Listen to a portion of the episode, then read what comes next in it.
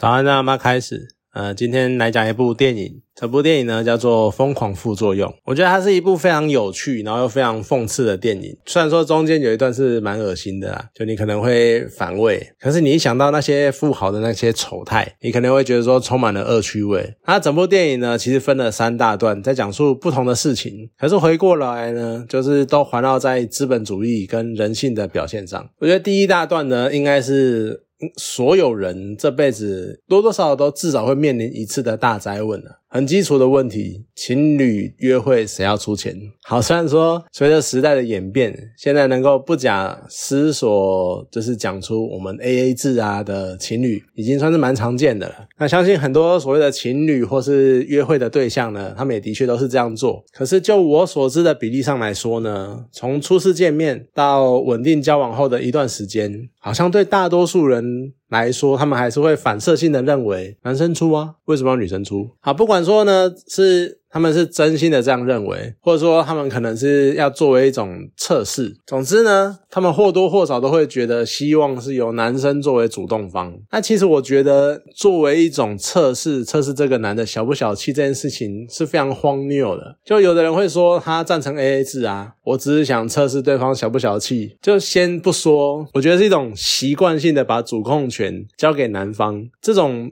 很潜意识的动作，算不算是一种父权的遗毒？就是婚前婚后不同人这件事情，在历史上太多了。你婚前一个样，婚后一个样，甚至于是交往前一个样，交往后一个样，这件事情在世界上太多了，不管男女都一样。那你怎么知道对方不是在演一个好情人，或演一个好老公？那你想知道小不小气哈？其实我觉得更多的生活细节是可以看得出来的。我觉得讲的直接或讲的凶一点，我觉得你用这种话术啊，讲说什么，我只想试试看他是不是很小气之类的。我觉得他，你只是在掩饰自己就是平权自助餐的一种借口。那男模跟女模这对情侣的互动也是蛮有趣的。虽然说剧情的设定呢，让讨论的方向很容易归纳出女模心态有问题这件事情，可是男模他们一直在讲说，他一直在讲说，你不懂，一切的重点在于公平，不是钱的问题，是我要公平的那个姿态呢，其实让人觉得蛮无奈的，然后觉得有点苦笑的感觉。因为呢，说实在的啦。一切问题的重点都在于钱。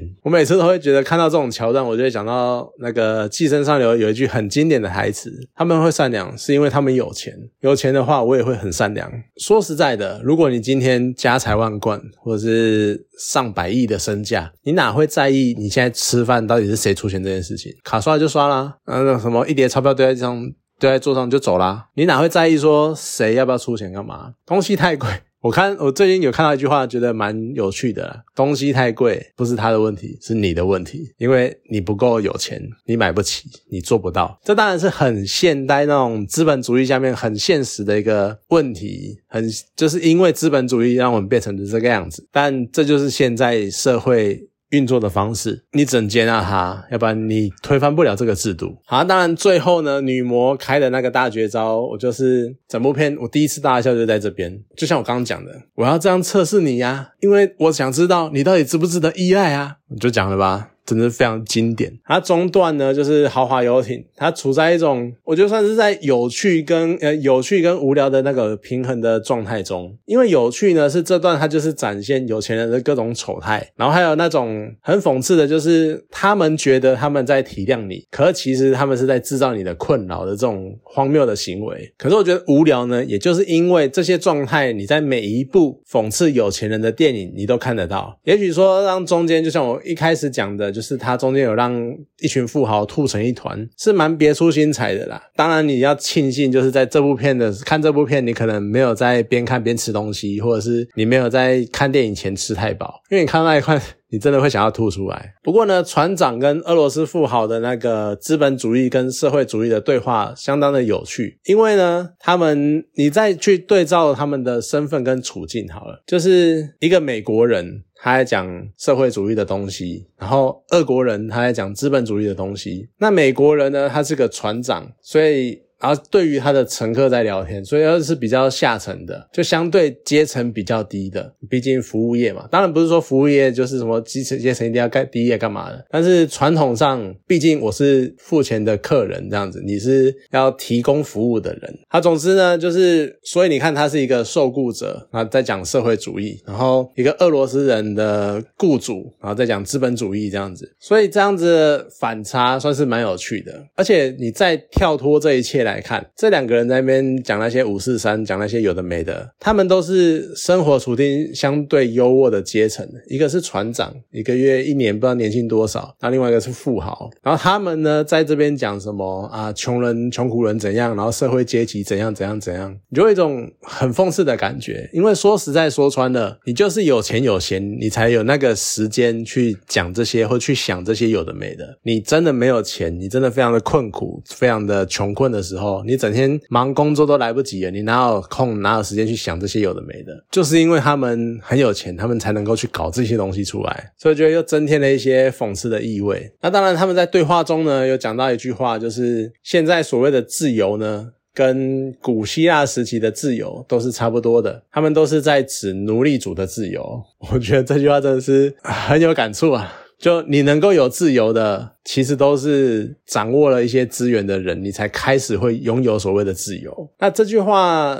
是船长跟俄罗斯富豪对谈的时候，其实我觉得总结了第二段的剧情，那也往下带到了第三段。那第三段的剧情呢，是我觉得整部片最有意思的地方，就是发生一场船难，然后大家漂流到荒岛。那这些富豪们他们经历了惊恐的一夜，然后第二天就欣喜若狂，还发现了一个求生艇，然后里面还附带了一个清洁工，哇！啊，然后总管呢，他就很理所当然的觉得说，啊，那个清洁工，你就帮大家分什么东西，放分什么东西，分什么东西，好，你要这边这边扫一下，那边干嘛？啊，那个你等下去干嘛？你等下去做什么？就很自然而然的去指使他，你就会让人家想到说，对，所谓的自由就是奴隶主的自由。那你也想到，就是可能对总管来说，他真的是松了一口气，因为他有一个可以指使的下属，他就不用成为被指使的那一个对象，因为在这之前呢。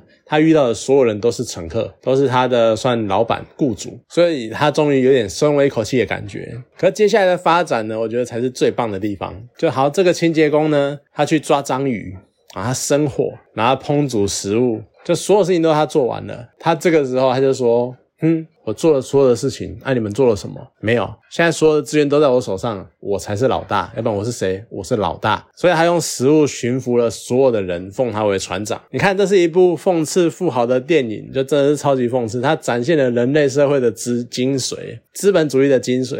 你手中握有资源的人就是老大。甚至于我忘了到底是总管还是那个女魔，她私底下对清洁工讲，就是我很佩服你，因为你非常轻轻松松的就塑造了一个母。系社会，你看，像当初要是人类社会呢，是一直都有女性掌控资源的分配权，那今天可能就是男人在害怕走暗巷，然后男人上街要求平权。可是当初你看，其实，在母系很早很早以前是母系社会，母系女性在家里面做啊分配资源干嘛干嘛的。可是后来就慢慢的转成男性为主，所以才会变成说今天这个社会的样貌。你看，像男模在。电影中为了资源，然后变成了清洁工的男宠。虽然说在电影中，然后在那个荒岛上面，然后在现代社会的框架显得还蛮荒谬，然后很好笑的。可是其实你拉拉回现实，然后你性别对调，你这样的情况，就现在的女性，她们为了资源，为了生存，然后成为男性的女宠，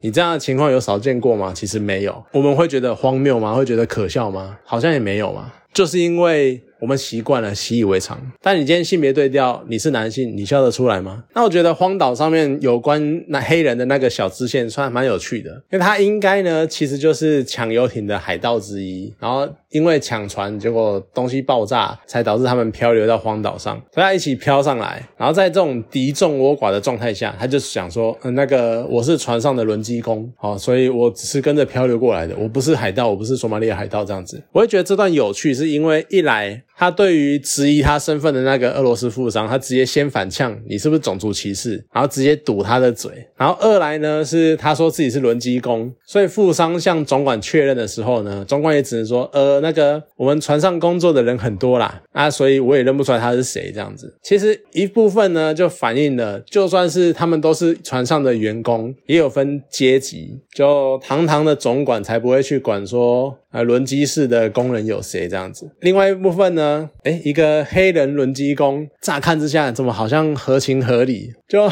你看这种，其实它是非常种族歧视的东西。可是这种种族歧视呢，对受伤害的非裔美国人来说，是一个很长久的心理阴影，是一种长久的社会侵害。可是对于这个非洲海盗来说，他突然成为了隐藏身份的保护伞，就是这给我的感觉有点像第一大段的那一个性别歧视。就这些歧视，好，当然他们都确实的存在，他们也会对当事的族群造成伤害，但是有时他们也会成为操纵人心或者是一种防卫的武器，和甚至于可以拿来攻击。就像刚刚讲的嘛，质疑他身份的富商，他怀疑说。呃，你是黑人，你是不是索马利亚海盗？可他直接反呛，这样我是黑人，我就是索马利亚人吗？我不能是船上的工人吗？干嘛的嘛？就我觉得这种是很有趣的事情。那当然，整个剧情呢，最后一段也迎来了一个我觉得算是对人性最大的考验，就是清洁工跟女魔呢，他们往岛里面走，然后发现，诶，我们不是在荒岛上，诶，我们是一个他们在一个高级度假村的海滩，有一些高级度假村呢，他们就是一整个小岛。然后他们有一个入口没有错，但是他们会很隐秘的电梯通道到一片属于他们自己的海滩，然后你下来就是独立的，然后不会受外界干扰的，所以就是一个很隐秘的空间这样子。所以呢，他们发现，哎呀，我们原来是在一个高级度假村里面，就女魔就非常的高兴啊，我们可以回到文明社会了。可是清洁工呢，他陷入了天人交战，就我到底是要杀掉这个女魔，然后回去继续当我的船长，还是我要接受女魔的提议，然后回到文明社会之后呢，去当女魔的助手？当然。我相信可能很多人会很直觉的认为说，啊，那当然是回去啊，我荒岛上什么都没有，什么都不方便，然后又没有好的生活，又没有什么资源都没有，干嘛的？那当然是回去方便多了啊！我想要洗澡啊，我想要吃东西干嘛的？而且今天会被发现在度假村，就算你把他杀掉了，过几天呢，其他人迟早也会发现。你哪瞒得住？所以呢，很多人都觉得说，当然是回去。可是你再仔细的深入去想一下，他是一个清洁工，他是一个越南来的移工，他难得有机会，他能够成为一个领导者，这种机会你会轻易的放弃吗？更何况他跟女魔的关系有一点尴尬，毕竟呢，他睡了男魔，就是女魔的男朋友。那谁知道女魔是不是随口说说，然后回去冲他之类的，或者是表他？你哪知道？而且那个男魔真的是天菜。那清洁工其实心里大概也知道。在一般的情况之下，男模是根本不会理他的。男模在岛上会这么对他百依百顺，成为他的男宠，就只是因为在荒岛的生活，然后加上他需要物资。那你回到现实社会呢？他这几天那种众人敬仰的梦幻生活，全部都会化为泡影。他又要再度屈居人下，然后再度回去当他的低层的劳工这样子。那我倒不如赌一把，我把这个美丽的梦幻生活能够多演一天，多活一天是一天这样子。就搞不好他也会这样想，所以那是一个真的非常两难的抉择，甚至于你再回来反想，就是我觉得那些你可能第一时间认为直觉认为应该要回去现实社会的观众，我觉得呢，其实你们可能某种程度上也是奴隶主，享有奴隶主的自由，所以你们才会认为说回到自己熟悉的世界呢，你们会更自由、更奔放、更开心。好，所以我觉得这真的是一部很有趣、很有趣的讽刺电影。好，今天这部电影呢就讲到这边，好，谢谢大家。